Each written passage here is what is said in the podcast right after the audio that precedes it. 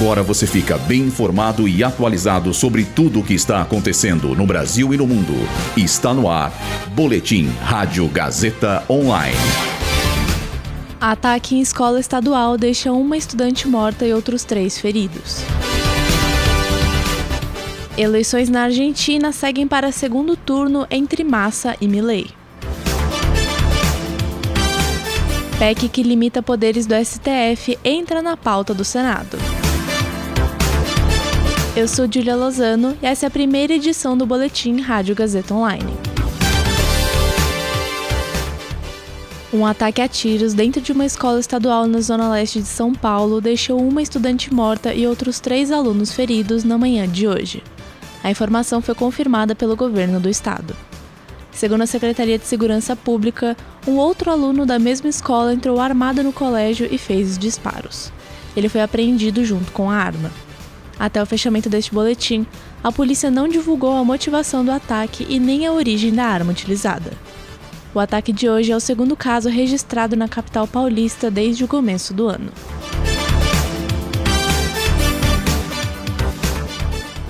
A corrida presidencial na Argentina se estendeu para mais um turno. No primeiro turno que aconteceu ontem, o candidato governista e atual ministro da Economia do país, Sérgio Massa, terminou na frente do candidato de extrema-direita Javier Milei, que havia vencido a votação das primárias do país. A diferença entre os candidatos foi de cerca de 2 milhões de votos, representando uma separação de apenas 6% entre o primeiro e segundo lugar. A terceira colocada, Patrícia Bullrich, deu sinais de que não vai apoiar Sérgio Massa.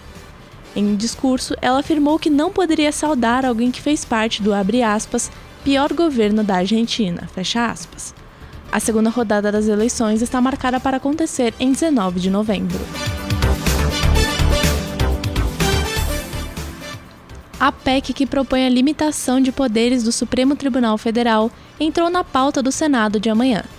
Com isso, passa a contar o prazo de cinco sessões para o texto poder ser votado no plenário. A previsão é de que isso aconteça em 8 de novembro. Alguns líderes da casa chegaram a pressionar para que a proposta fosse votada ainda nessa semana. Mas o presidente do Senado, Rodrigo Pacheco, afirmou que vai seguir o rito estabelecido pelo regimento interno. A PEC propõe a limitação de decisões monocráticas e pedidos de vista nos tribunais superiores. Ela foi aprovada pela CCJ do Senado no começo deste mês, em meio a tensões entre a STF e Congresso. Esse boletim contou com roteiro de Julia Lozano e Rogério Furlan, suporte técnico de Agnoel Santiago, supervisão técnica de Roberto Vilela, supervisão pedagógica de Rogério Furlan, direção da Faculdade Casper Libero, Marco Vale. Boletim Rádio Gazeta Online. Rádio Gazeta Online. Você conectado.